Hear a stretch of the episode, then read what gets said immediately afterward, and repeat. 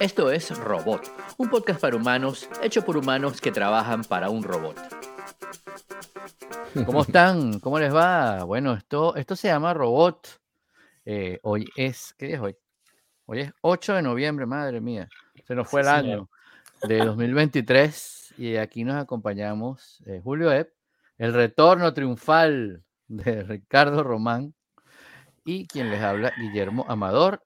Nos pueden encontrar, como siempre, en nuestras cuentas en threads o en redes sociales, eh, que son Revista El Robot, Joep, Romansaurio y Modulor. Las notas de este episodio las encuentran en revistaelrobot.com. Y vamos a comenzar hablando. Sí, la semana pasada, cuando hablamos del evento de Apple, una cosa que se me olvidó comentar. Yo me di cuenta cuando lo terminé de ver, este, al final vi todos los créditos y al final decía eh, que había sido filmado completamente en iPhone y editado en Mac. Y me llamó la atención y, yo, y, lo que pensé en el momento fue, yo como que nunca me he fijado en esto y será que siempre está en, todos los, en todas las presentaciones, pero es la primera vez que lo ponen y, y bueno, lo filmaron completamente en iPhones. Espectacular. Hicieron un behind the scenes, que es lo que tenemos ahí en el link, que está buenísimo, buenísimo y es increíble cómo hoy en día se puede hacer una producción de calidad de Hollywood eh, con iPhones. Eh, por supuesto, la gente tonta ha hecho un montón de críticas. Sí, claro, lo filmaron en iPhone, pero mira, tienen más dinero en, equipo adicional mm. que, que, en iPhone y, bueno, el presupuesto de Apple y todo lo que tú quieras, pero bueno, todo, todo el cine es así, ¿no? Y, claro. y hay gente que ha hecho... si no es el eh, tema ese de, ay, qué, buena foto, ¿qué cámara tienes? Eso es por la cámara, ¿no? Exacto. No, o sea, ese es el que la está usando, pues. y, lo, y, la noticia ahí no son todos los accesorios que sí son muy cool, ¿no? Y los dolly y las cosas, sino que ya este aparatico tiene la calidad de un, de un este aparatico, pues no sé, aquí este aparatico tiene la calidad de una de lo que era antes una cámara que requería una super inversión para hacer una película. Eran cámaras que eran tan costosas que la mayoría de los cineastas las alquilaban. Las cámaras red. Claro, claro, claro, sí, cómo no. Y, sí, y hoy en día, si se te daña una cámara, si se le recibe un golpe, si se te cae, eh, cualquiera de los asistentes se saca del bolsillo la de él y la pone ahí. Toma, pegarle la otra. sí. Y ahí está. recuerdo, me hiciste recordar, hay una, en, una de las primeras, eh, hubo una serie como para televisión, como de ese estilo, pero que, se subió en, en, digital, eh, que se grabó completamente con Nokia, fue en Venezuela, en primer lugar donde se hizo hizo un amigo, amigo de la casa, Gabriel Torreles, eh, grabó todo, hizo toda la producción, toda la broma, diseñó todo para grabarlo con, con un celular Nokia, bueno, con varios celulares Nokia, y no tenían el montón de, claro, tenían algunas luces y cosas, ¿no? Tampoco que era en la calle con el celularcito. Pero, pero era básicamente con celulares, o sea, no era con tanto, un dolly, una cosa, ¿no? Y voy a ver si consigo el link, en algún lado debe estar todavía. Y era cool, era muy cool, claro, porque ahí lo importante era, bueno, el, claro, el guion, el, estilo, como la, la, digamos, la, la, el conocimiento de cinematografía que tiene que tener alguien para grabar cualquier cosa, porque yo tengo esta cámara y yo no, yo no, o sea, yo hago algunas cosas, pues, pero no tengo el, no hago una, una obra de arte con la broma, ni y muchas veces, ay, bueno, hago alguna cosa que está chévere y después le puedo editar o no, pero para hacer una cosa buena tienes que prepararlo, tienes que saber cómo manejar los, lentes, cómo, dónde abres, dónde, qué haces, ¿no? Yo voy a, meter una, a inventar algo, pero hay una, de, quién viene, pero a mí me suena que es algo así como de Cartier-Bresson que decía que la mejor cámara del mundo es la que, la que tienes en el momento donde pasa la, Exacto. Donde pasa la cosa, pues en el momento. Entonces, esas fotos icónicas que tenemos de, de, ¿sabes? Marilyn Monroe con la falda hacia arriba, o el tipo y la chica besándose justo después que se declara victoria en la Segunda Guerra Mundial, o esa en otras fotos de ese estilo. ¿Qué importa cuál era la cámara, no? Lo importante es estar ahí, tomar la foto y encuadrarla correcto. Pero esto no es eso, esto es que el equipo es tan bueno que tú puedes elegir usar una cámara red o puedes elegir usar un iPhone 15. Eh, yo, creo que bueno, último, los últimos meses estaba un poco ansioso, ¿no? Con, con lo de, chat GPT, la inteligencia artificial y todo esto, que vamos a hablar algodón en el, en el podcast. Pero al final del día como que hice las pases con eso, ¿no? De que la tecnología lo que hace es habilitarte a, a lograr más cosas. Y un poco lo que ha pasado con, con, con los iPhone es esto, ¿no? Una cámara que puede costar cientos de miles de dólares, eh, ya la tecnología lo alcanzó y, y, está al alcance de, la mano de muchísima más gente que va a hacer contenido mucho más eh, entretenido, que se va a ver bien, ¿sabes? No va a ser una preocupación tener la accesibilidad a la cámara, sino lo, lo realmente importante va a ser, bueno, cómo, qué vas a grabar, qué foto vas a tomar, qué video vas a, a o qué película vas a, a, desarrollar y, y se, se, convierte como la, la, herramienta se convierte en algo que no es, no es tan relevante como el arte en sí, ¿no? O como el trabajo en sí, o, o, o lo que haya detrás que sea realmente humano. Y, y, creo que eso es lo, lo que va a terminar, o sea, lo que va a terminar pasando con, con la IA, ¿no? Al final del día es una herramienta más y debería desbloquearte eh, de tareas que son rutinarias, repetitivas, fastidiosas, ¿no? O sea, yo imagino los científicos nada más, o sea, imagínate los científicos todo el tiempo libre que les quedan si no tienen que meter los papers en, en formato APA. o sea, exacto, nada más. Exacto. O hacer, o hacer resumen, ¿sabes? Como que no, tengo 50 páginas de, de, de, investigación y tengo que hacer un paper de 4. Bueno, listo, ya lo tienes en segundo y no tienes que pasar 4 o 5 días haciéndolo, ¿no? Eh, creo que eso, de cierta manera, nos va, nos va a ayudar muchísimo a ser más productivos y a, y a, y a justamente pues, avanzar más rápido en lo que sí que somos buenos los humanos. Y, y, creo que pasa lo mismo con, con, todas las herramientas tecnológicas. ¿no? Uh -huh, uh -huh. Hoy tenemos en la casa televisores que, que probablemente nad, o sea, nadie vio con tan buena resolución antes de nuestra generación. O sea, ni en film, ni, ni nada. O sea, hay veces que tú ves cosas, detalles que ni en la vida real los puedes ver. Y, y eso es una habilitación que, que hace la tecnología, justamente. Exactamente. Súper. Y, y, bueno, y, y, así como la tecnología impulsa al ser humano hacia arriba, también el mal uso de cualquier cosa impulsa al ser humano hacia abajo. Bien, la noticia, hay una noticia esta semana, pero que, que, a nadie sorprende. A mí me sorprende que todavía existiera sin estar en bancarrota, que se trata de otra, otra vez está en bancarrota WeWork. Tengo una amiga que puso la noticia y dijo, ¿y cuántas veces se puede declarar en bancarrota esta gente? ¿No? Bueno, o sea, no lo habían hecho, lo que sí, lo que sí pasó fue que anteriormente había pasado todo el tema de la salida de, de Adam Newman y, y, uh -huh. y, que dejó, o sea, dejó, digamos, la compañía en manos de, de, de, del fondo, ¿no? De, ah, se me olvidó el nombre del fondo. Bueno, de SoftBank. De, SoftBank, que uh -huh. es el fondo de inversionista más grande que tenían. Eh, a ver, yo tengo. Primero se llama Venture Capital por algo, ¿no? No, no, no es como Safe Capital. O sea, es porque claro. tienes que arriesgar, ¿no? Y, y esto claro, se arriesgaron a lo grande. Tenían una visión que, bueno, eh, mal ejecutado no, que bueno, mal ejecutada se ve ahora que sí, pero es una compañía y, y tiene presencia global, ¿sabes? Eh, sí, y, y, la gente usa WeWork, o sea, sí había necesidad, sí, sí. había mercado para eso. No, claro, es que el, el, el rollo es que hay mercado, el rollo es que hay mercado y, hay, y, es una idea buena, es una idea que algo que existe, pero hecho, sí. hecho de una manera elegante, digamos, por decirlo de alguna manera, valga la redundancia, pero el problema es que, lo, como acabas de decir, lo hicieron mal, pues. No, hay, hay, sí, un, hay un, montón el, de cosas que se estaba escapando y un montón de deuda que dejó el tipo cuando se fue, que también me imagino que estaban todavía huyendo hacia adelante, ¿no? O sea, como, ajá. Sí. Sí, claro, cada vez le inyectaban más capital, más capital para ver que hasta que la, la flauta sonara y las cuentas cuadraran. Pero creo que es, es un periodo que, que, se recordarán, ¿no? De como, como se recuerdan los, los, los, locos años 20 o los Roaring Twenties del siglo pasado. Eh, este en, se, se, recordará mucho también que, bueno, que tuvimos unos años eh, a principios de los 20 y a finales de los, de los 10 del, de los 2010 donde había tasas de interés que estaban literal en cero eh, uh -huh. y donde había muchísimo, muchísimo dinero gratis, ¿no? Básicamente. Y, y eso, bueno, dio este fenómeno de, de crece cualquier costo, ¿sabes? Invierte, eh, crece, crece lo más que puedas porque vas a tener otra ronda de financiación seguro más adelante y si claro, no vas a tener un IPO. Sigues pidiendo, sigues pidiendo. Tú para adelante, tú para adelante, para adelante. Y bueno, este, pasaban Exacto. cosas como estas. Ahí, bueno, el mundo este año ha sido, le llaman el invierno de los, de los fondos de inversión. -huh. Porque salió mucha plata al mercado. O sea, al, al haber una competencia como el, el, gobierno de Estados Unidos, por ejemplo, o, o el Banco Central Europeo, que te garantiza retornos de 4% al año, todo lo demás se seca. La gente dice, no, ¿para qué me voy a arriesgar si, no, si aquí lo puedo meter y, y, está garantizado? ¿no? Y bueno, este, es lo que pasa. Nada, este, ya se acabó.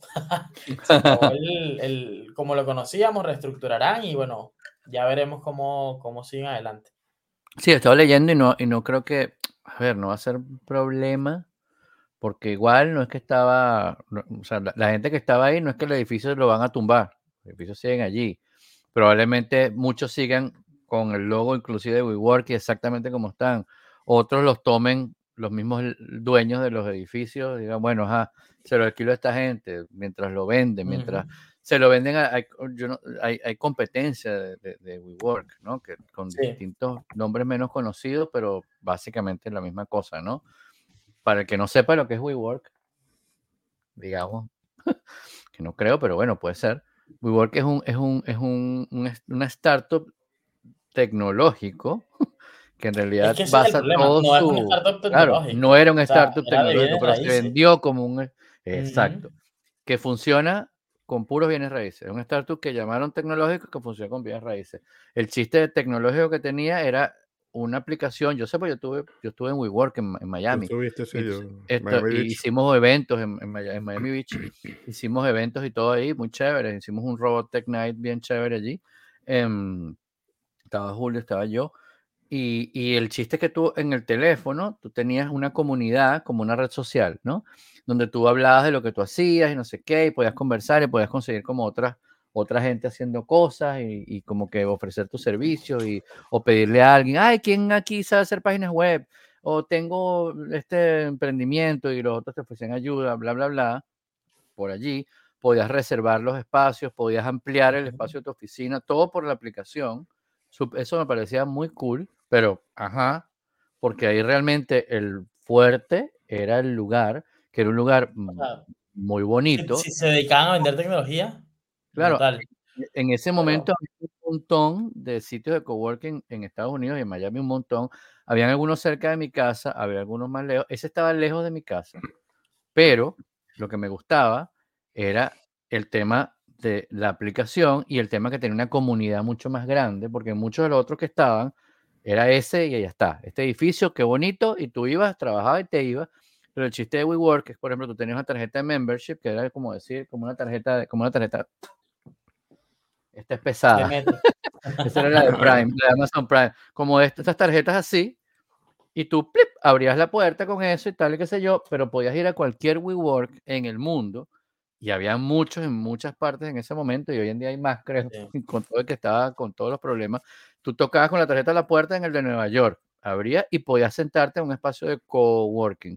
Yo tenía una oficina cerrada, aparte, eh, allí, pero podía usar los espacios de coworking y en otros que no eran mi home, digamos que no eran mi, mi, mi sede, no era el de Miami Beach, yo podía entrar y trabajar allí un rato o todo el día, reservar salas, si están vacías, las puedo reservar, usarlas, incluida en mi mensualidad, que no era una cosa tampoco muy loca, muy diferente que lo que me hubiera costado un alquiler que hubiera compartido con alguien, ¿no? Porque esa era otra cosa.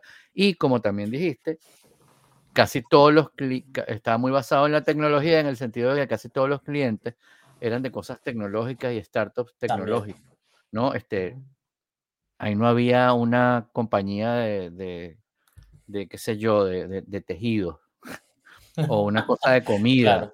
O sea, ahí había pura gente que daban cursos de, de, de computación, de programación, habían eh, oficinas, de hecho hay oficinas de compañías grandes que compran, un, alquilan un piso completo, varios pisos completos, que, y son básicamente casi siempre de tecnología. Lo malo que tenía WeWork es que a pesar de que tú ponías en la cartelera, vamos a tener esta broma, vamos a hacer esto, no sé qué, la gente estaba muy, eh, por lo menos en el de Miami Beach, en otros que yo fui, eh, la gente iba, hacía su cosa y se iba, y eso está bien, porque yo, yo, yo llegaba, hacia mi, lo que iba a hacer, me iba, daba una vuelta, a veces me sentaba afuera como para cambiar, el, el, como haciendo cosas creativas, eh, grabé varios, varios episodios de, de, otro podcast que hacíamos que se llamaba mm, eh, El Editorial, entonces entrevistaba a varias personas en, en, algunas de las salas, como para tener como un yo un fondo distinto. Em, pero no había, no había tanto, no había tanta comunidad. No me parecía a mí que había tanta comunidad. O si había comunidad, de repente era entre otros que y me discriminaban. pero no creo. Este, nosotros hacíamos eventos, llevábamos catering de, de, de, Temple Street Eatery, que, que muy bueno, eh, valga, la, valga la cuña, que está ahí en, Fort Lauderdale, ahora tienen, tienen varias otras sedes más y van a estar en un, en un, food hall ahí en, en, en Fort Lauderdale. Eh, pero era muy distinto que, por ejemplo, yo una vez fui en Londres, hace muchos años, antes de que existiera WeWork, eh, fui con Angie y nos conseguimos con un amigo allá, con Tuqueque, arroba Tuqueque, eh, y él nos invitó a un espacio de, de coworking, básicamente, de Google. Y era un espacio espectacular. O sea, era una arma gigante y había, tú entrabas en un montón de teléfonos, tú puedes agarrar los teléfonos que estaban ahí para probar las aplicaciones que estabas desarrollando. Había una súper alta velocidad de internet, o sea, típico que llegabas y, veías, hacías el, el, el, el, test ese de velocidad y la broma, wow, y lo compartías con todos tus amigos Twitter, cuando existía Twitter, decía, mira esto, porque era una cosa, y, y, y yo me afilié en la puerta, yo llegué en la puerta y estaba diciendo, ah, ¿se quiere afiliar? Sí, y era registraba tus datos y te daba un carnet ahí mismo. Con ese carnet abrías la puerta y podías usar el espacio por un rato, por unas horas.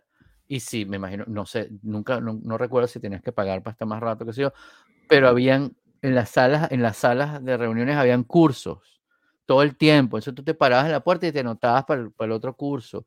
O sea, era una comunidad de... Y, y, sería que parte del problema de WeWork fue que trataron de emular eso y no lo lograron. Claro.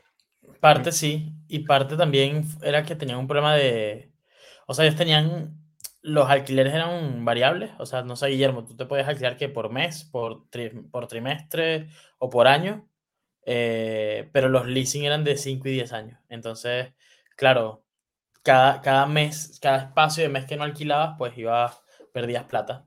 Eh, y era irrecuperable porque es tiempo, así que parte de eso fue lo que les pasó también, de que, y crecieron mucho y, y claro, también vendían ese aura de que, bueno, vas a trabajar en un sitio súper cool, en un sitio súper céntrico, que son los edificios más caros que hay. O sea, y los edificios más caros en eh, todas las ciudades son los de WeWork. o, o, están cercanos a hacer eso, pues.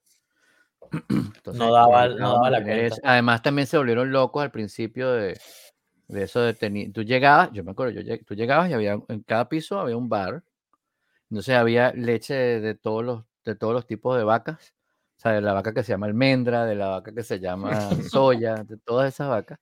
Había café todo el tiempo haciéndose, había no sé qué, pero además había, bueno, habían como cosas temáticas, ponían, hoy desayuno, no sé qué, regalado, bueno, incluido, pero Claro, había un sifón, en todos los había un sifón de cerveza artesanal. Yo me acuerdo de eso, sí. Y tú podías servirte y, y chao, pues, o sea, chévere. Entonces, eso es un, eso es un gasto, eso es una inversión, eso no. Eso, tiene que estar lleno no, el sitio de gente pagando, ¿no? Claro. Y pagando, o sea, no, los primeros 100, los, los, últimos. Yo vengo a visitar un cliente que, que está en un coworking, por cierto, y, y, yo veo que eso como que todavía tiene mucho. Siguen, siguen con fuerza, ¿no? Claro. Nosotros estamos en un coworking, tiene muchas ventajas. también. Claro, el coworking hay, tiene hay cosas que no están chéveres, pero en general tiene muchas ventajas. Sí. Sobre todo para las empresas, te quita mucho, primero te quita todo el gasto de administrar tu, tu propiedad, ¿no? O sea, no te estás pendiente de servicio, de internet, de que se dañó esto, se dañó lo otro, la limpieza, nada de eso te preocupa, que, que te alivia muchísimo.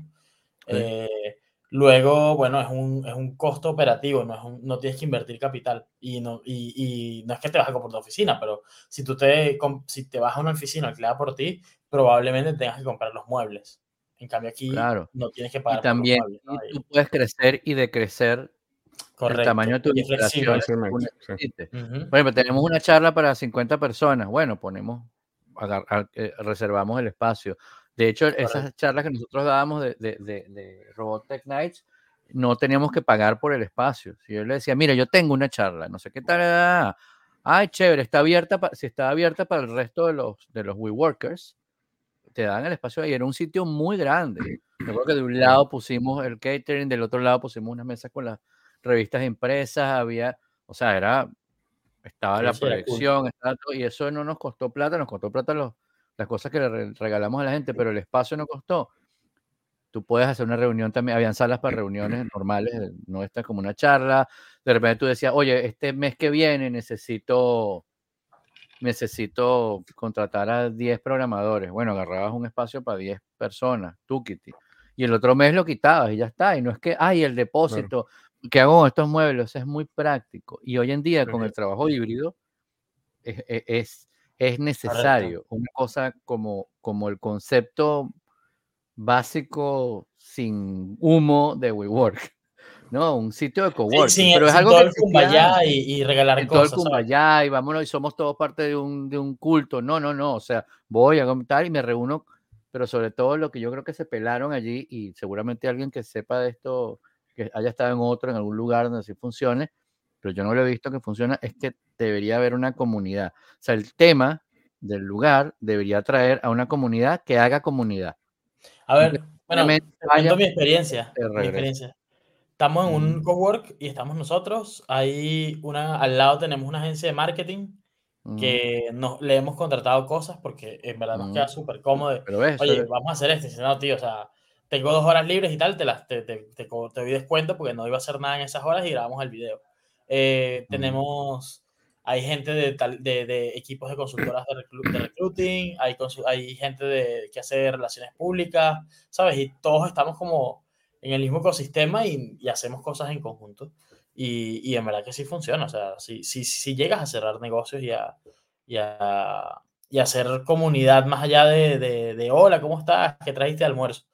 Eh, pero, claro, no, no, puedes violar la segunda ley de la termodinámica. Eso, es una máxima en los negocios. O sea, no, no hay... Eh, no hay nada gratis, no, no, hay, no hay almuerzo gratis. Eh, no hay almuerzo gratis. Exacto. Exactamente. Mira, y hablando de alguien tiene que pagar la cuenta, hace un, apenas un año el señor este, el, Samuel Banco, Banco Frito. Banquero Frito. banquero Frito, ¿verdad? Bankman Fried. decía que hay una campaña de descrédito contra nosotros, de la, alguien de la competencia, estamos, estamos, está todo bien. Es que fue la versión de criptomonedas de aquel famoso eh, aquel famoso personaje venezolano. Ah, el del Banco Progreso.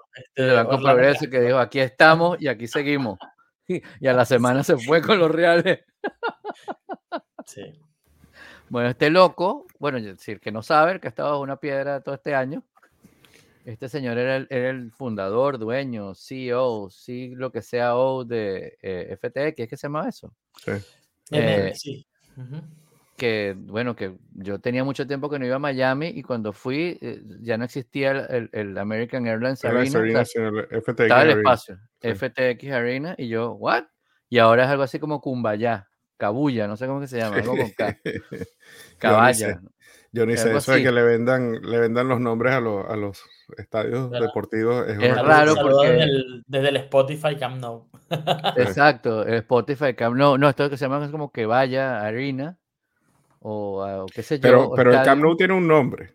El Camp Nou tiene un nombre, así le pongas un, un sponsor, ¿no? Claro, claro. Pero, estos, sitios, estos sitios no tienen nombre. El American Airlines Arena. No es American Airlines Arena. Y después, no es el Arena, nunca es el Arena. O sea, es como aquí en Los Ángeles, el, famoso Staples Center. Hace tiempo que no se llama Staples Center, sino Crypto. Ah, sí. Crypto.com. Sí, solo, para, para los Lakers y sigue siendo Staples para, lo, para los Clippers. Es una locura. ¿Ah, sí? Pero afuera dice cripto, cripto, ya no dice Staples, dice cripto.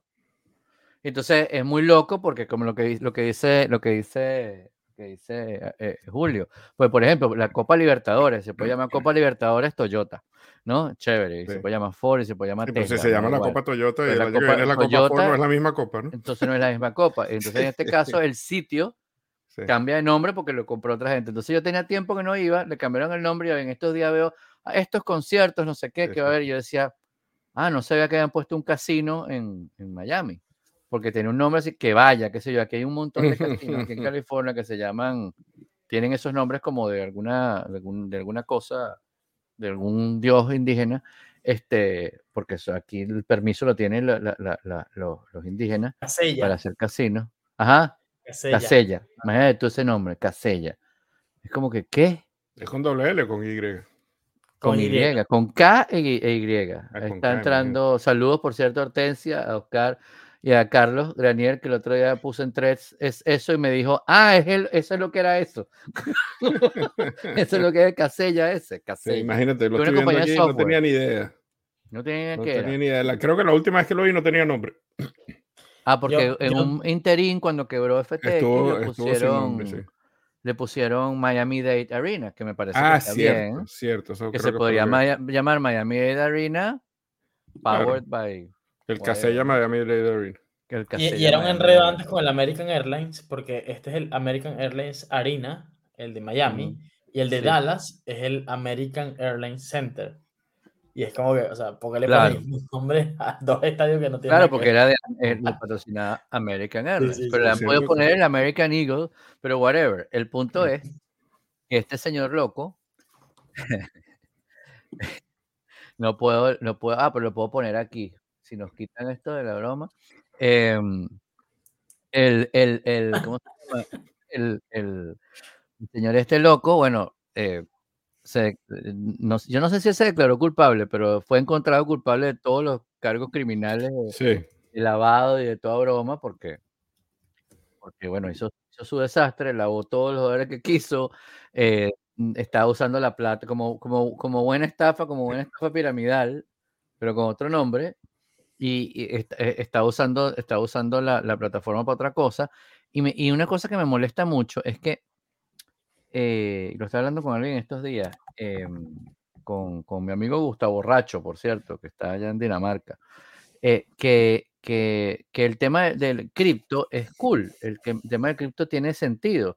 Lo que pasa es que han entrado tantos, para hablarlo en el idioma, players al juego, que, no tienen como, que, que, lo que quieren es como usar, usar, usar el negocio de caja chica, ¿no? Como ese tipo que tiene un restaurante y va, entra, abre la caja, saca la plata y no sé qué, y después termina quebrando el restaurante, bueno, obvio. Y, el de WeWork que, que, lo usaba para, su fiesta y para comprarse sus casas y, y, que puede pasar con ese montón de gente que tiene, que, que le alquila a su propia empresa el, el, el, el lugar, pero y, la broma no da plata, pero sigue dando plata porque el tipo lo que le interesa es para cobrar el alquiler, eh, que, le, que, le, quitan el, el, el, la esperanza y el buen nombre que puede haber tenido en algún momento eh, todo el tema de cripto. Como por ejemplo hace un año o dos todos estamos hablando de NFT y que cool, oye, y cómo es el concepto de esto, y dice, bueno, no me, no, no, me termina, no sé qué, y ahora todos los que estaban haciendo NFT están vendiendo eh, cartas como playing cards ¿no? Como las barajitas de béisbol gringas, ¿no? Que son unas playing cards, como con esos mismos personas, pero física, física, física, y pines de esos mismos diseños que habían hecho con los NFT, porque ya se dieron cuenta que el NFT como que, ajá, le Y los que compraron los NFT. Y los que compraron los NFT. un poquito... hay, hay, gente como Gary Vaynerchuk ah. que tenía su colección de NFT y tenían unas cosas que se iban a hacer con NFT, y si compras este NFT, entonces participas en este club que te da estas ventajas, hay varias estafas famosas de clubes de comedia, etcétera, que, se, que varios locos por ahí hicieron. Eh, y bueno, vamos a decir que le salió mal, para no decir que, que tenían la idea de la estafa piramidal desde el inicio. Una de las cosas de Sam Bankman Fried es que además este, él, terminó siendo como una especie de, de, filántropo y tenía aquel concepto de. Sí, sí. Y salió, salió, hizo dos podcasts con Sam Harris. Sí, con Sam Harris, que después Sam Harris. este, no sabía cómo se sintió eh, completamente engañado, ¿no? Claro, pero, pero es como hay un hay un meme por ahí que sale, creo que las portadas, no sé si era Forbes o Fortune. De Forbes, sí, Forbes on the Que sale la señora, ah, la muchacha del, de, la, de lo de la broma de la sangre, eh, ¿cómo se llame ella? Sale este, sale el de WeWork, ajá, salen todos esos grandes wannabe eh, gurús de algo. como Force el éxito. Y entonces, al final, los dichos todos eran una estafa piramidal, ¿no? Eh, Ahora, yo veo como en común, ahorita pensando en Elizabeth Holmes también, mm. e, es, un tema de salud mental, ¿verdad? Es un tema, porque no son normales, no, no parecieran ser gente normal, no. No parecerá ser gente como, como intencionalmente criminal, ¿no? Es como que ellos. Claro. Es como delusional. Además, es, como. Sí, como, es delirios de grandeza. Pues. Delirios de grandeza, exacto. Es como, mira, y eso lo veo yo, lo vemos todos nosotros todo el tiempo en todas partes, ¿no? todo el mundo quiere ser Steve Jobs, ¿no? Pero nadie quiere hacer. Pero, pero, ajá, pero no estuviste en el momento indicado, ni inventaste una vaina nueva, no sé qué. Sino como, a mí se me ocurrió esto. En estos días vi un, vi un episodio de. Mm, ay, de Last Week Tonight, no, de Last Week Tonight, que estaba hablando de, de, otro tema, pero dijo esta frase que me, que me gustó mucho, porque decía, alguien estaba criticando, no, pero es que, es que eh, esto es algo que nunca se ha intentado, y como nunca se ha ah, intentado, entonces, por eso es que, mm, ajá, pero sí, pero, pero más allá de que sea lo de mi ley, decía, eh, eh, no lo...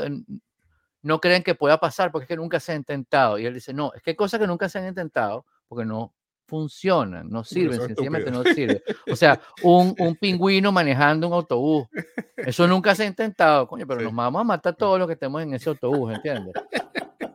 Entonces, hay cosas, hay, hay gente de esta con su delirio de grandeza que dice, ah, bueno, me pongo el suéter como Steve Jobs, empiezo a hablar de vamos a cambiar el mundo, pero ¿cómo lo vas a hacer? Ah. no sé, a mí se me ocurre que y la torta. ¿no? Y, es que, a ver, estas cosas rompiendo, bueno, no va romper una lanza por los fondos de inversiones, porque no, no, tiene sentido, pero para mucha gente que está afuera, que no entiende el negocio, que tiene una plata que invertir, o sea, les cuesta mucho diferenciar entre un charlatán y un, y un, y un y una persona que está en lo correcto, sobre todo cuando hay estas olas de, ¿sabes? Lo de cripto. O sea, Van Fried, que fue el pitch de, de, de eh, Sequoia, creo que fue, que era el fondo, eh, y el tipo se quedó sentado toda la, la, charla hablando con ellos mientras estaba jugando que si LOL. En, en, o sea, fue, un, fue, fue, por Zoom la reunión y él estaba en, jugando online mientras hablaba con la gente del fondo. Y los tipos salieron maravillados, pero no porque fue una presentación maravillosa, sino porque querían invertir en ese mercado. Parecía que los números estaban bien, todo cerrado y dijeron, vamos, vamos mil, mil red flags alrededor de eso, ¿no? Este... Yo pienso que esta gente que pierde contacto con la realidad también tiene esa, ese don de convencer a los demás, ¿no? sí, lo tiene. Tal vez, tal vez porque creen tanto en ellos. Es un poquito como, y, perdonen la, el, el, la vuelta a, las cosas oscuras y feas, pero es un poquito como los, como los, como los eh, extremistas islamistas, ¿no? O sea, ah, cuando a ti te dicen, o sea, cuando alguien realmente cree en una broma tan loca, es como que tienen la capacidad de convencer a los demás, ¿no? Eh, no sé, no sé. Posiblemente precisamente porque están completamente tostados.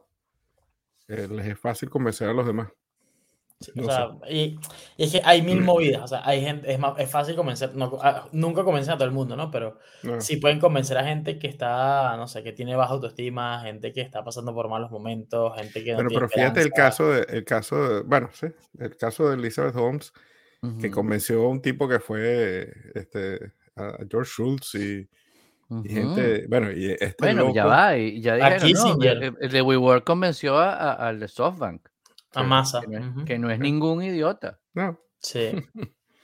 y, el tema de que los padres eran de, de MIT. Él era de MIT también, ¿no? Este. ¿Cómo? No, no, no, sin palabras.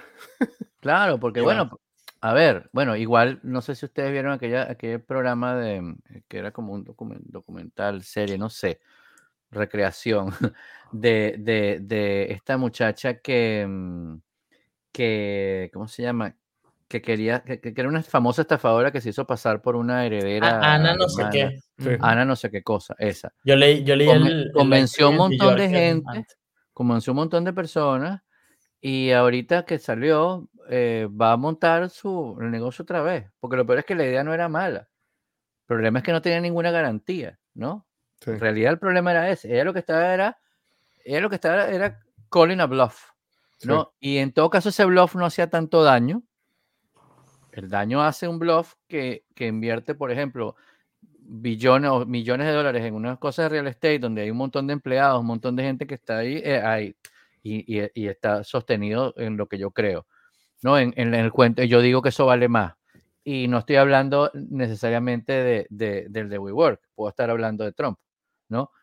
Que dice que, que una casa de 35 millones vale un billón o que sumar, como yo puedo decir, mi barca personal vale 5 billones de dólares. O sea, eso, eso vale, eso vale hasta que la quieras vender. Claro, puede valer eso, pero ¿quién te la compra? Hasta que no te la compra alguien, no, vale. Eh. ¿no? Entonces, esta otra que le hizo daño, Elizabeth Holmes, que le hizo daño a un montón de gente con este cuento de, con una gota de sangre, no sé qué tal. Y era una, la, idea está, la idea no era mala, pero no se puede hacer.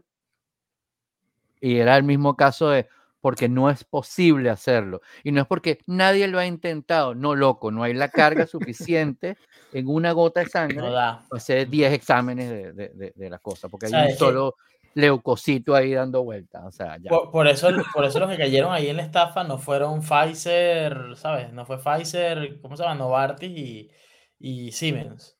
O sea, fue gente que no tenía nada que ver con el mundo de la medicina eh, y que se quisieron crear el cuento. O sea, a veces es duro, ¿no? Pero, pero la gente no es tan inteligente como cree que es, ¿no? No, no.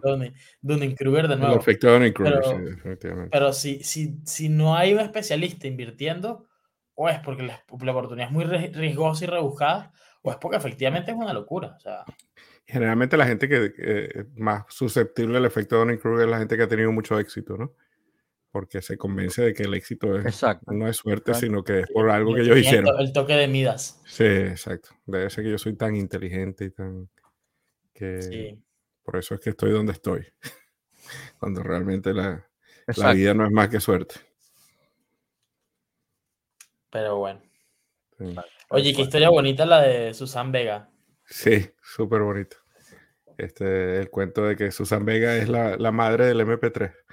Y bueno, no sé si Ricardo quiere resumirlo un poquito. Adelante. bueno, no, es, el, básicamente es el equipo de que diseñó el MP3, ¿no? Allá en los profundos años 90.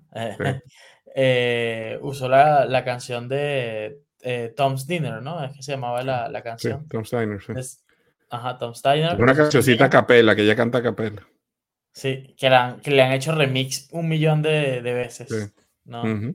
Eh, y bueno, el que si no se acuerdan o no la ubican por el nombre, eh, escúchenla y los primeros cinco segundos se van a dar cuenta cuál es la canción. Sí, sí. claro. Eh, y nada, escucharon la canción hasta que, o sea, ¿qué pasa? Que el MP3 es una, comprime el audio, ¿no? Y al comprimir el audio, al audio pierdes calidad. y el equipo que estaba desarrollando este formato escuchó la canción hasta que la calidad no fue, o sea, permitiera escuchar efectivamente lo, la parte vocal ¿no? de la canción y, sin tanta distorsión. Al principio, dicen que al principio, la primera vez sonaba como el exorcista. Eh, y fueron haciendo ajustes hasta que ya la cosa llegó, llegó a ser utilizable, ¿no? Y bueno, todo lo que destrabó el MP3 después, eh, creo que lo conocemos. Y es una canción este, sencillita, una voz muy suavecita, no tiene nada de eso no es Freddie Mercury que tú lo escuchas y te queda. Claro. Te, vuelve loco la voz, sino que es como tan sencilla que es muy fácil de echarla a perder también. Em, es como que no, no, tiene. Es una de esas cosas que, que es, es, excelente por lo, por lo sencillo. Y, y, bueno, yo no sé si Guillermo, que debe haber visto, yo cuando empecé a, a comprimir MP3, era facilito echar a perder una, una pieza, ¿no? Especialmente cuando tenía de repente conexiones no que quieras transmitir. Yo estaba pensando, cuando vi las notas, pensaba que el primer MP3 que había descargado era de ella. Pero fue de otra, y ahorita no recuerdo el nombre, no importa, me acordaré en algún momento. Em, de otra, de otra cantante similar a, Susan Vega, capaz que era Susan Vega. Y dije, ah, Luca, que era esa canción que era My Name is Luca. Este, no sé si era esa o era otra. Probablemente ha podido ser esta. Eh, ha podido ser esa. Eh, pero recuerdo que yo tenía una, Mac, una, una, una Macintosh Quadra 660 eh, AB que tenía conexión. yo tuve una de esas, sí. Era fantástica. De hecho, yo veía televisión en esa. O sea, la conectaba a la antena y veía Seinfeld aquí mientras estaba haciendo otra cosa. claro, una cosita así, ¿no? Qué cómico. Hoy en día tengo tres pantallas, pero en ese momento, chévere, tenía mi insert allí y me acuerdo que empezó el tema de los MP3 y, puse a bajar el primer MP3 y, y lo dejé toda la noche. Fue una cosa que estuvo toda y ocupada, no sé, la mitad del disco duro de la computadora, que no era SSD, era disco duro.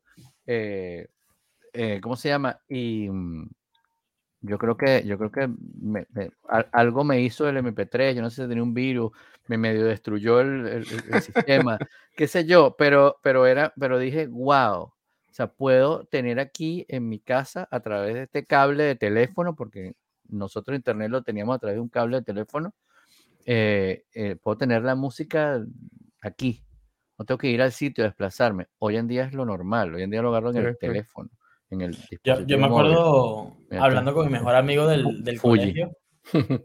Eh, y o sea, estábamos en cuarto, quinto año y recién a él le habían puesto banda ancha, ¿no? Ya no, ya no tenía que usar el, el, la línea telefónica, ya tenía, tenía ABA, ¿no? Que era por DSL.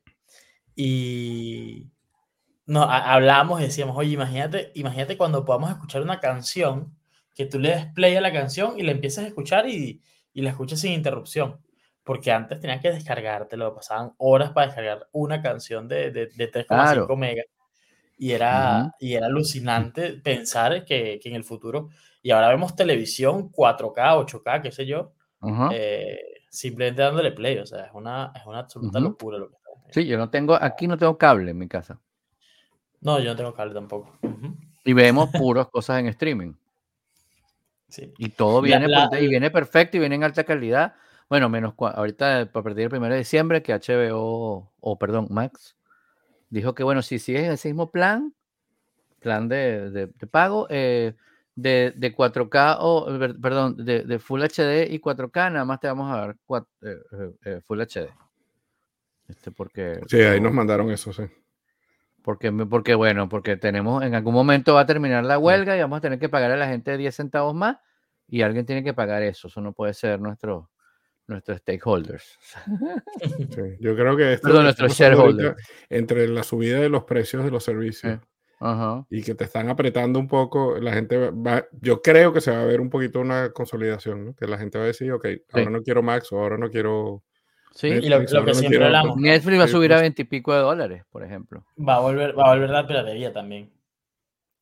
claro, claro. Porque, por ejemplo, a ver, nosotros yo no veo 24 horas ningún canal de streaming y, tú tampoco, ni tú tampoco. Y dice, bueno, vamos a compartir una cuenta entre los tres. No, pecado. Imagínate cómo haces eso. Te persiguen, el IP, no sé qué.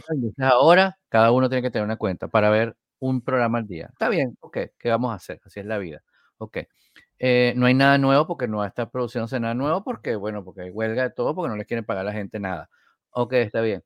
Em, em, me imagino que me bajarás el precio. Estas porquerías viejas. No, vamos a subirte el precio. Porque, no sé. Estamos viendo que mejor lo subimos. Está también, le está yendo también con el tema que tienen que subir el precio. Mm.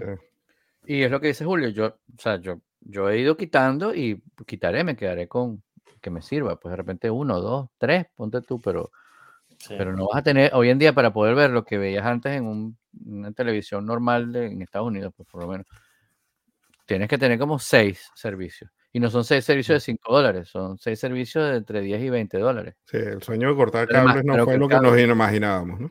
Ajá, no fue lo que nos imaginábamos. Que íbamos a poder escoger lo que queríamos puntualmente. Quiero este, este y este canal. A la carta. Exacto. A la carta, sí. Puedes hacer a la carta, pero te gastas un millón de dólares para ver tres series y dos películas en una semana. O sea, que qué. Oye, y, con ese tema del MP3 me hicieron acordar que la primera vez que yo tuve un MP3 en la computadora no fue que lo descargué. Había un, un CD de estos, no sé si era de PC Magazine, algún CD de estos de, de, de, o del mismo, no sé. En los años 90 venían, tú comprabas una computadora y venían un montón de CDs de, de con programas aleatorios. Eh, y el de la tarjeta de video, ya, el de la tarjeta de sonido, perdón, traía un, eh, un rips, hacía rips, ¿no? Te convertía de, de, CD a, audio y todavía los CDs no estaban protegidos contra, contra copia. Y me acuerdo haber copiado el MP3 de un CD de Versuit Vergarabat. Fue lo primero que, trabajé allí. que, bueno, eh, y después lo puse en Napster. Sorry, Versuit. ya, lo puedo decir porque ya todo eso fue hace tanto tiempo que ya prescribió cualquier tipo de, violación de copyright, ¿no? Mira, y bueno, nada, ¿cuál será el tip de la semana? Bueno, Creo que es Ricardo. yo que tengo mucho tiempo sin, sin subir acá, eh, he estado utilizando mucho chat GPT, ¿no? Para, para cosas que la verdad me quitaban tiempo, no sé, redactar un correo, ¿no? Entonces, eh, lo que hago es poner cuatro, cuatro bullets y, lo cargo y le digo, bueno, escribe este correo como si fueras yo y, y, mándalo a tal persona. Y nada, el desarrollar la idea, el correo, tal, y me ahorra bastante trabajo en ese sentido, porque me pongo a hacer otras cosas. Eh, y hace, sí, la semana pasada o antepasada, salió una funcionalidad que es capaz de, de leer imágenes, ¿ok? Y yo, bueno, yo soy súper, súper freak del lápiz y el, el, iPad y me la paso, bueno, lo, lo, los muestro aquí, podcast hold aquí. Anoto todo en, una, en unas notitas aquí en Apple Notes, ¿no? Mm. Este, me la paso en eso. Desde reuniones a ideas, a lo que sea.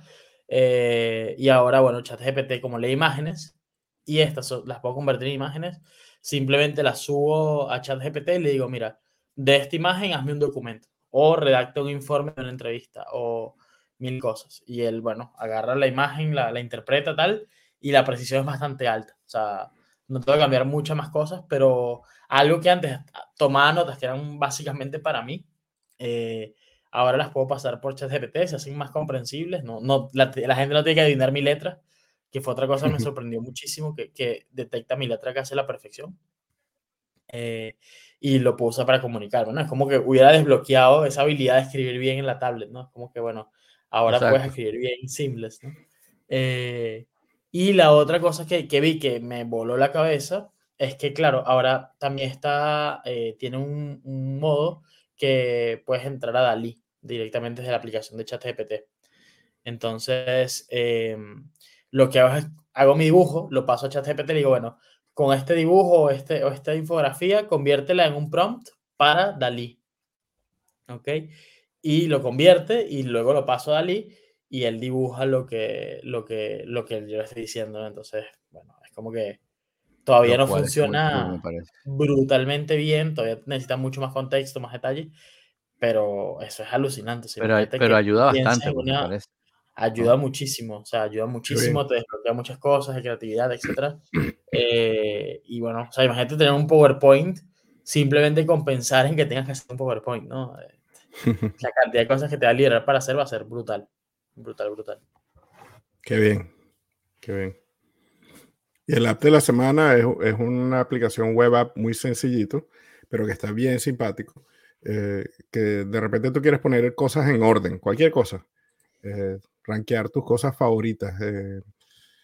Eh, decidir qué quieres hacer primero y qué quieres hacer después. Eh, qué sitio vas a visitar antes y qué sitio vas a visitar después. Entonces, simplemente uh -huh. esto se llama Chorus FM y entras en Chorus FM y haces una lística. Escribes las 4, 5, 10 cosas que tú quieres organizar y él te empieza a hacer una pregunta. ¿Cuál prefieres, esta o esta, esta o esta? Y en unas 4 o 5 preguntas te hacen la lista y te, y te pone tu orden. Entonces ya decides dónde quieres, cuál restaurante quieres conocer primero, cuál ciudad quieres visitar antes de tus vacaciones o cuál es tu hijo favorito. Tu hijo favorito. que ahora lo podemos hacer. Bien, bien chévere. ahora lo puedo hacer. ¿Y vieron la canción nueva de los Beatles? Qué cómico, qué cómico decir eso, ¿no? Sí. sí. Eh, pensé que era algo que no viviría, ¿no? no, ya va, una canción nueva, una, una de los Rolling Stones, pero bueno, están todos, ¿no? O casi. Y, y, una de los Beatles. Y están en primero y segundo lugar. Hablando, sí, qué loco, ¿no? Hablando de la canción de los Rolling Stones, Angry, el single que lanzaron. ¿Vieron el video? Sí, sí, sí, buenísimo. ¿Ah? Yo creo que ese, en ese video usaron inteligencia artificial, me imagino, porque el video está buenísimo. Es una chica súper bonita, una actriz, uh -huh. en una ropa muy sexy, eh, rodando por, por un pueblo, en un carro escapotable y, y, todas las vallas que hay en el pueblo son los Rolling Stones y las vallas son, están animadas. Entonces, como una valla. Como, como videos de los Rolling Stones jóvenes. Pero es como videos, pero son vallas. Entonces, y las Ajá, vallas son de estas vallas. Que, nueva. Exacto. Y son los Rolling Stones jóvenes cantando la canción nueva. Exactamente. Entonces, Exacto. yo estoy seguro que ahí usaron inteligencia artificial. Y por cierto, lo voy a poner en las notas, no lo había puesto. Pero Peter Gabriel está, va a sacar un disco nuevo que se llama, muy apropiado para los temas, para un podcast tecnológico que se llama I.O., Input Output. y, y, Peter Gabriel tiene una cosa, hace una cosa que a mí me parece súper simpática, que él saca una canción nueva cada luna llena. Y entonces ha ido sacando canciones en luna llena. Y una de las canciones, él hizo un concurso en, en, uno de estos, no me acuerdo cuál sistema de inteligencia artificial, para que hicieran un video para la canción. Y el video está genial. Eh, bueno, para empezar, hay, no sé cuántos hay, hay 200 videos de la canción, pero él, usó y lanzó como oficialmente el video del ganador, de la persona que hizo el video de la canción con, con inteligencia artificial. Y, ah, y está genial, genial. Lo voy a buscar para ponérselos ahí. Porque al principio, cuando yo lo vi, yo dije, esto me recordó a Dali o una de estos, este, Mid Journey, una de estas cosas, ¿no? Dije, tienen que haber usado eso. Entonces me puse a, a buscarlo, que cómo hicieron el video de la canción nueva de Peter Gabriel, y resulta que fue un concurso que él hizo. Y, ya tiene un tiempo, ¿no? Este, yo mm, llegué tarde a la cosa, pero, pero el video está genial y, y, es un el uso creativo. Bueno, Peter Gabriel siempre ha sido un tipo, cada vez que saca una canción hay una obra de arte, por cierto, que él promociona. es ah, como la portada del single. Y entonces, y suele descubrir artistas nuevos, ¿no? Artistas plásticos. Ah, qué interesante. Este, a veces son esculturas, a veces son cuadros, ¿no? Pero entonces ahora lo hizo con inteligencia artificial también. Qué bien. Está súper, súper Cuando vi que iba a salir, ah, tal, la, la como pre, pre comprado, prebajado en, en, Apple Music y la, la mañana, la de los Beatles. La podías dar como para cuando estuviera disponible la escucharas. Ok. Cuando la, y escuché como el, como, ah, cómo se hizo, no sé cuánto, está un videíto que sale Paul McCartney, sale creo que Julian Lennon y qué sé yo. Y que para que no sabes, se hizo supuestamente con un, cassette que consiguió por ahí Yoko Ono, y se lo dio a Paul, y Paul, wow, te perdono, o sea, no sé. Eh, y, con inteligencia artificial sacaron eso, pero lo han podido hacer también con un muy buen eh, editor de audio. Eh, no, es que trataron, no, no, lo pudieron hacer. Pudieron, pero porque estaba tan esperolado. Pero bueno, lo que hicieron fue que separaron los tracks, dejaron el, el, el track solo y lo, y, lo, y lo, remasterizaron, el track solo de, de John Lennon, y grabaron los que quedan vivos, grabaron encima eh, y le pusieron la música. Y el video también es muy, el video es muy divertido porque es como los videos de los Beatles que son como echar de broma, ¿no? Pero sale, sale John Lennon ahí, como cantando, como tal, sale, sale mm, como, em, ¿cómo se llama este? George eh, Harrison, joven y viejo, joven y, o sea, viejo de como los últimos discos y joven como de Sgt. Pepper. ¿no? Este, muy cool, muy cool. Sale también Paul McCartney y, Ringo Starr en vivo, vivos y también eh, grabaciones viejas, o sea, videos, pero todo como remasterizado. Está muy cool, está muy divertido. Eh, y la canción, cuando la empecé a escuchar, ese día, temprano, muy temprano en la mañana, empecé, se me, o sea, se me hizo los brazos. Dije, es wow. es una canción de los Beatles. Es una canción de los Beatles, se me pusieron los ojos a wow. Yo dije, wow, qué tal. Y dije, qué cool la tecnología cuando la usamos para construir, nada más para poner la cara de no sé quién al cuerpo de no sé cuánto y, ya, pues que está bien, chévere, pero qué divertido, pero esto, esto me parece más. Da para más, da para más cosas. Da para más, da para más cosas. Súper. Y mm, viste Paper Girls tú, me imagino, porque. Paper Girls está genial. bueno, la empecé a ver. Paper Girls es un cómic. Es un cómic que yo me leí el cómic y el cómic es, es muy bueno. Eh, y es el cuento de unas cuatro niñas eh, preadolescentes que eh, tienen una ruta en los años finales de los años 70, principios de los 80 posiblemente. reparten periódicos, entonces salen a las 4 de la mañana a repartir periódicos. Hmm. Y, mm, es, lo que ellos llaman Hell Nights, que es la noche, después de Halloween a las 4 de la mañana. ellas salen y una de ellas es primera vez que lo hace y empiezan a repartir periódicos y empiezan a pasar cosas raras, ¿no? Y hay una cosa ahí como un, viaje en el tiempo, uno, como una batalla intertemporal y ellas están atrapadas en eso, ¿no? Y, lo tenía ahí en mi lista de hace tiempo y la empecé a ver y está bien simpática, bien simpática. Paper en Amazon Prime Video. Súper. Eh, a mí me cosas que vienen de, de cómics y las adaptan bien y que parece que estás viendo un cómic, ¿no? Claro, claro, claro. Snowpiercer era así, fue así. Y eso me pareció chévere. Pero bueno, es recomendable. niñas y niños, gracias a los que están conectados todavía, gracias a los que saludaron en el chat, eh, los que dieron ideas como Carlos. Y nada, nos vemos la semana que viene. Peoples, vamos a pagar, finalizar la transmisión, vamos a pagar este robot.